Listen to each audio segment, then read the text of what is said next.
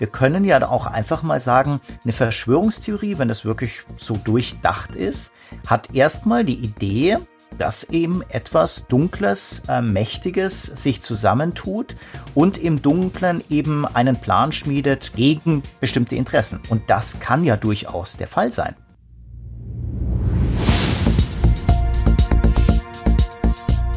Zeit für Politik, der Podcast der Bayerischen Landeszentrale für politische Bildungsarbeit.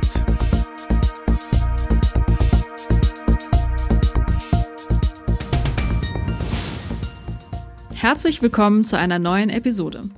Mein Name ist Shirin Kasrayan.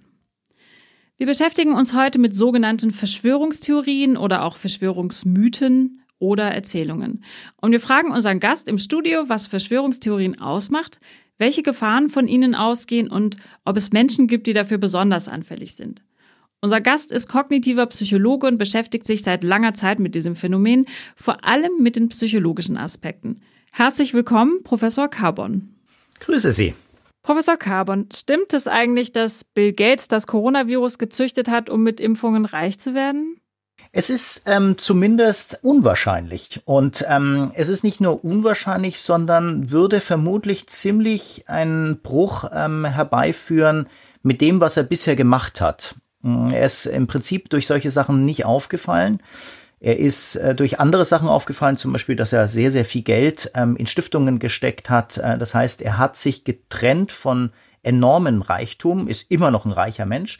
Aber mm, man würde erstmal sagen, es ist sehr unwahrscheinlich und es gibt eben sehr viel einfachere Erklärungen, was da tatsächlich gerade läuft. Aber ausgeschlossen kann das nicht sein. Mhm. Was macht denn dann genau eine Verschwörungstheorie aus? Denn so würde ich jetzt erstmal diese Erzählung um Bill Gates und das Coronavirus bezeichnen. Ja, wir müssen erstmal vorsichtig sein mit dem Begriff der Verschwörungstheorie. Eine Verschwörungstheorie, wenn Sie das mal im engeren Sinne des Wortes tatsächlich begreifen, dann ist das eine Verschwörung und eine Theorie über eine Verschwörung. Und ähm, das bedeutet, bei einer Verschwörung müssen wir mindestens eine Grundbedingung erfüllen. Das müssen mindestens zwei Personen, zwei Parteien, Gruppen, irgendwas auch immer sein, die sich im Verborgenen absprechen. Und jetzt kommt der zweite Punkt, ähm, es muss auch noch eine Theorie dazu geben, die eben das erklären will. Und ähm, beides ist meist gar nicht richtig ähm, tatsächlich vorhanden bei den meisten sogenannten Verschwörungstheorien. Denn meist ist es gar nicht eine richtige plausible Verschwörung, sondern es ist eher eine Erklärung, wie irgendwas zusammenhängt. Hier zum Beispiel ähm, eine einzelne Person, die das vorhat, wäre eigentlich keine Verschwörung, wenn eher Zusammenarbeit der Herr Gates mit anderen Mächten und das wird zusammengebracht und da gibt es durchaus solche Verschwörungstheorien, dann ist das schon auf jeden Fall eher eine Verschwörungsidee und wenn es dann wirklich eine Theorie gibt, das heißt, wenn ich aus etwas ähm, generellem eine ähm, spezifische Sache ableiten kann, dann ist es vielleicht sogar eine Theorie, also eine Theorie über eine Verschwörung. Aber die meisten meisten der sogenannten Verschwörungstheorien sind einfach erstmal alternative Erklärungen, äh, Informationen, ähm, vielleicht Mythen oder Legenden. Deswegen wird es auch manchmal so genannt. Ich habe selber darüber einen, einen, Fachartikel geschrieben, der das mal auseinandernimmt und trotzdem verwende ich den Begriff Verschwörungstheorien, damit man einfach weiß, von was ich ungefähr rede, weil ansonsten denkt man wieder, das ist vielleicht ein ganz neues Phänomen und ich spreche eigentlich schon über das alte Phänomen. Sind diese Theorien denn eigentlich gefährlich? Also ähm, wir gehen, ähm, wir machen diese Forschung, muss ich dazu sagen, seit ungefähr zehn Jahren an der Universität Bamberg an meinem Lehrstuhl für allgemeine Psychologie und Methodenlehre.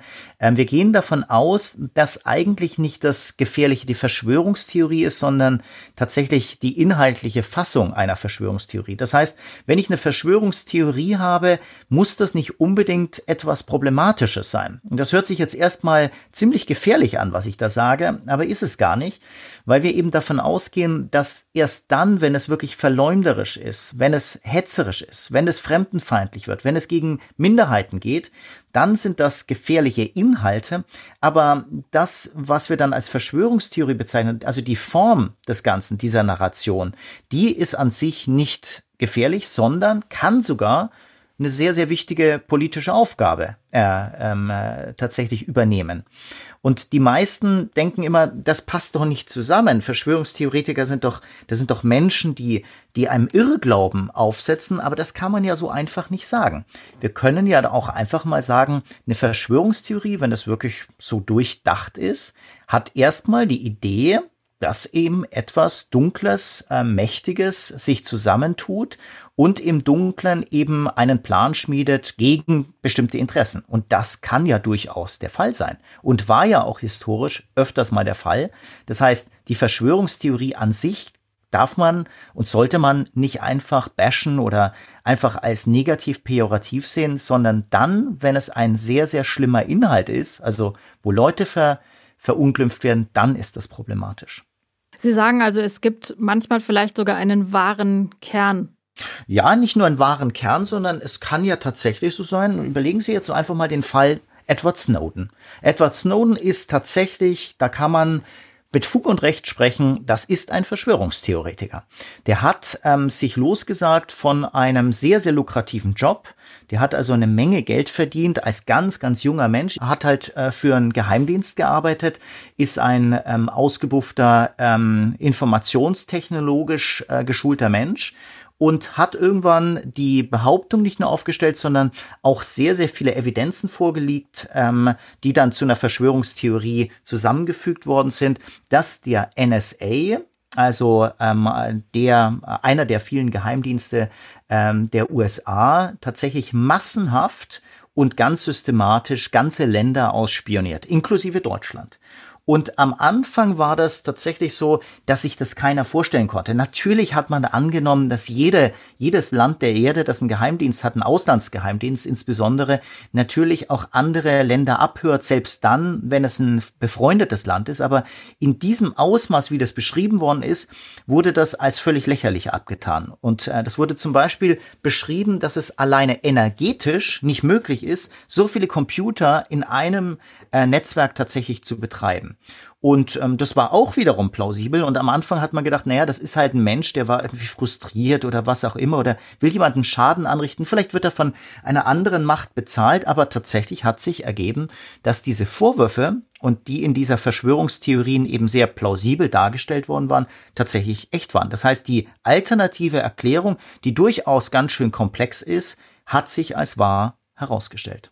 Die Botschaften des anonymen Verschwörungsideologen QAnon haben nach den USA die zweitgrößte Anhängerschaft in Deutschland.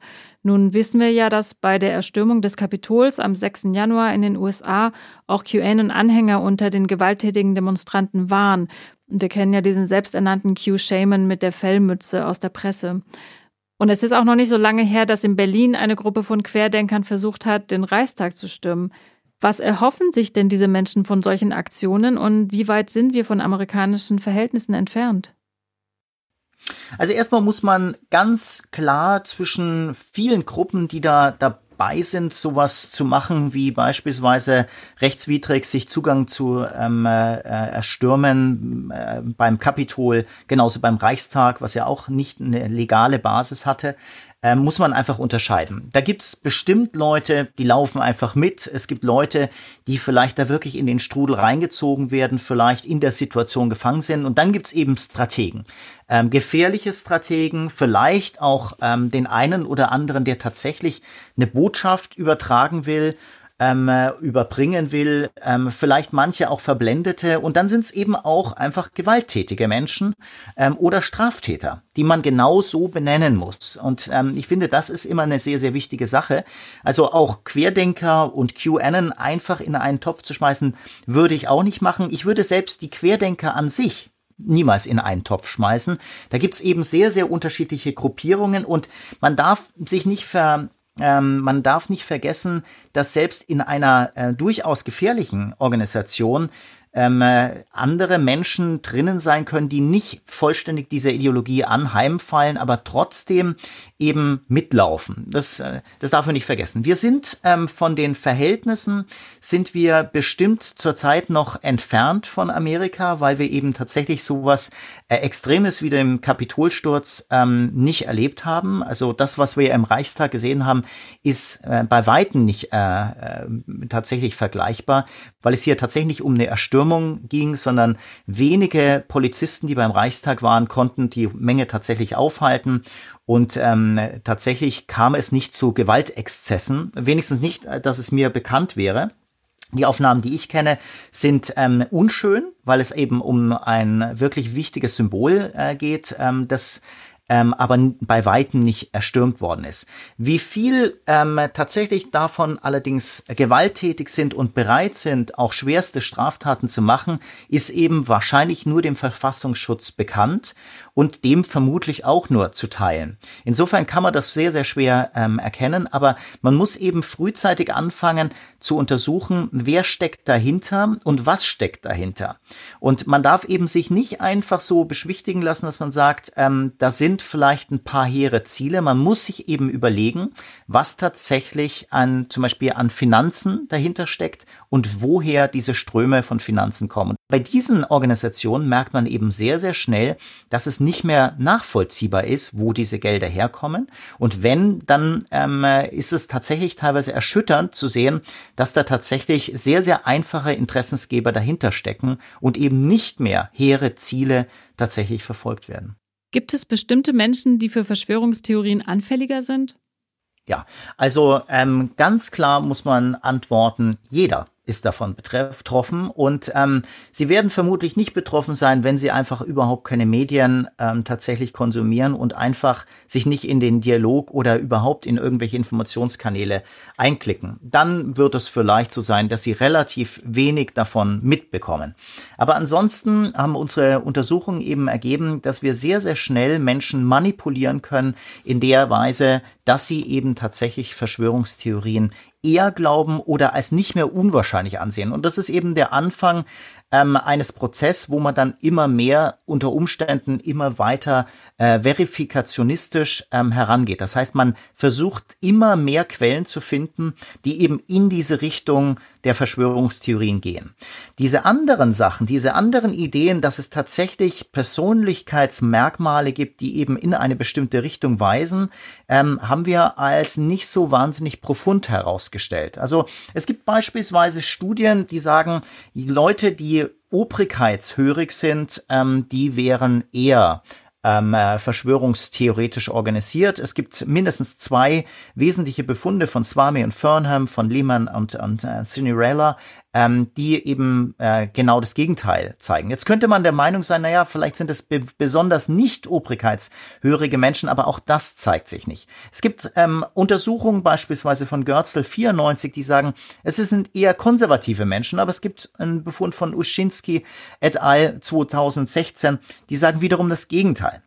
Es gibt Personen, die sagen, ähm, also Wissenschaftler, zum Beispiel Ray 82, die sagen, bestimmte entfremdete Persönlichkeiten, die sind eher ähm, tatsächlich, also die von der Gesellschaft schon entfremdet sind. Da ist wahrscheinlich schon etwas dran, dass ich, wenn ich etwas, ähm, beispielsweise eine gewisse Frustration mitbringe und keine richtig guten Erklärungen kriege von beispielsweise öffentlichen Stellen, die mir einfach nicht mehr einen Handlungsspielraum geben, dass die Personen dann tatsächlich eher anfällig sind.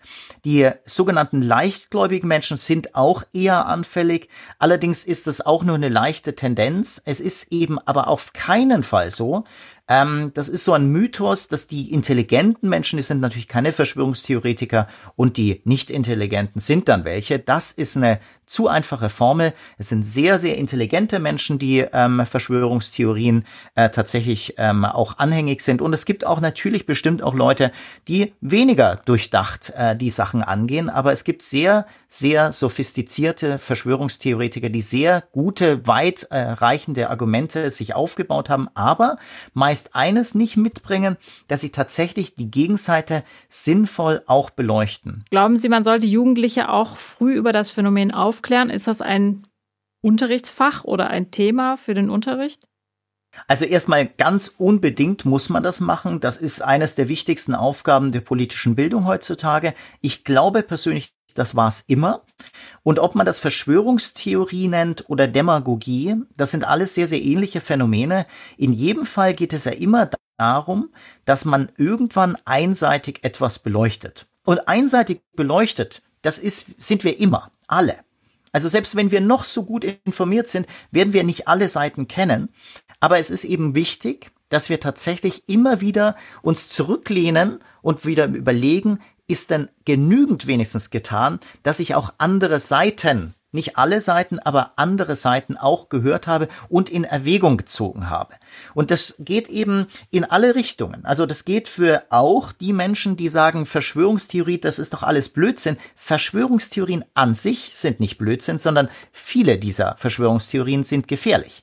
Das ist eine andere Sache. Aber an sich jemand, der eine alternative Erklärung aufzeigt, äh, ist nicht an sich gefährlich und muss nicht bekämpft werden. Das ist ein, äh, auch eine wichtige Sache. Ein demokratischer Prozess sieht anders aus. Da gibt es alternative Erklärungen und man muss aber schnell prüfen und auch lernen zu prüfen, ähm, ob sie beispielsweise relevant sind und ob sie nicht zum Beispiel sowas haben wie massive ähm, Brüche in der Logik. Und zum Schluss eine Sache, ob es überhaupt der richtige Ton ist. Wenn ich von Ver Verschwörungen rede und dann sowas sehe, dass es eben vor allem verleumderisch ist, geht es eben um das Verleumderische und nicht um das Verschwörerische. Und das muss definitiv immer ähm, negativ angegangen werden und muss bekämpft werden. Wie gehe ich mit Jugendlichen um, die an Verschwörungstheorien glauben?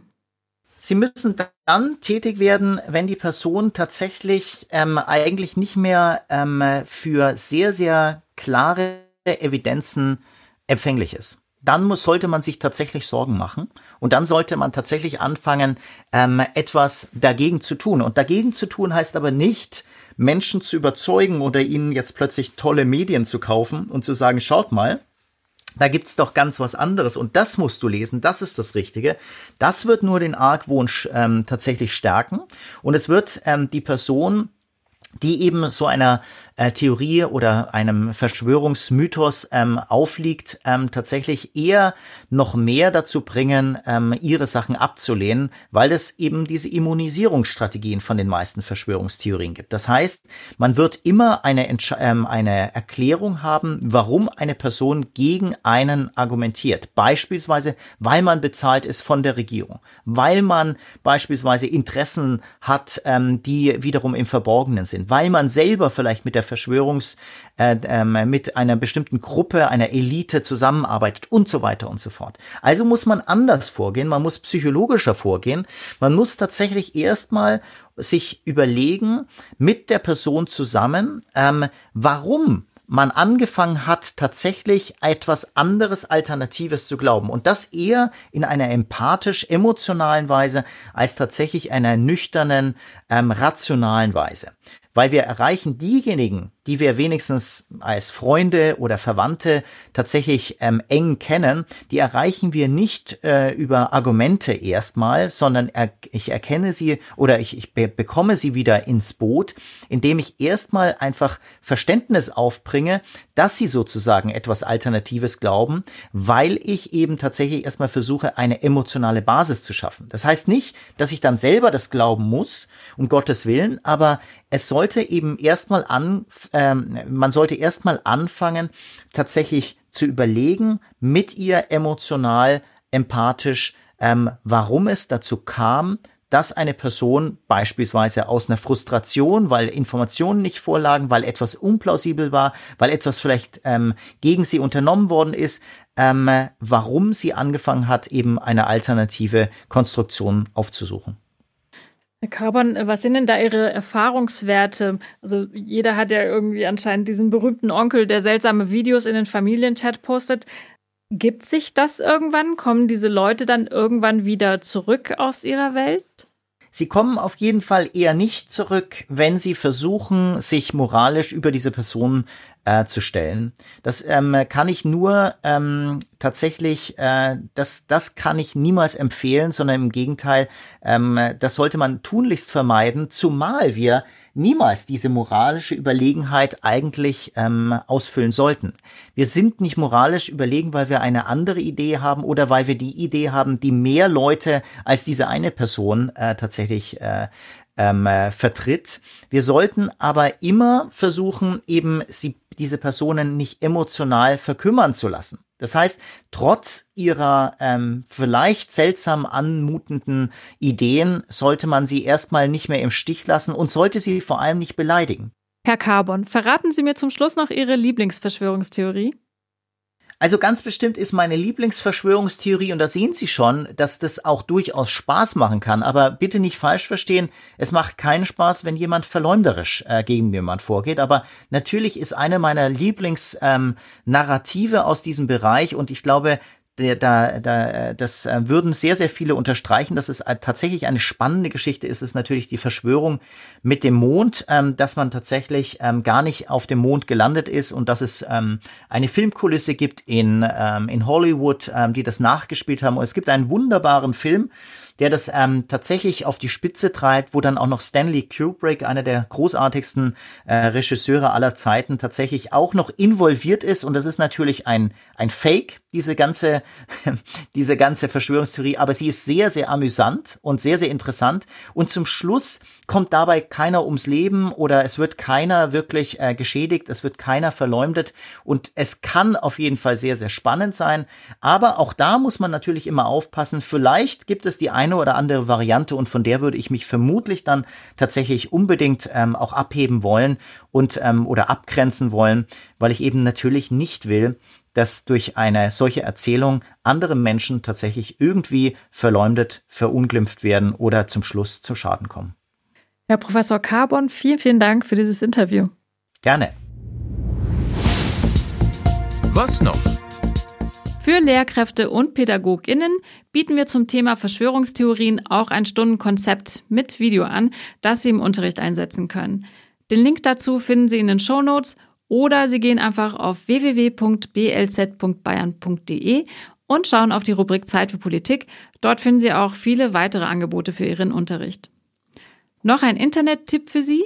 In Bayern bietet die Seite Aktion gegen Verschwörungsmythen Informationen zu Initiativen und Maßnahmen gegen die Verbreitung von Verschwörungserzählungen und Falschmeldungen. Wir bedanken uns, dass Sie heute zugehört haben. Wenn Sie mögen, abonnieren Sie unseren monatlichen Newsletter, in dem wir Sie über neue Angebote der Bayerischen Landeszentrale informieren und schreiben Sie uns gerne, wenn Sie Feedback haben. Wir freuen uns.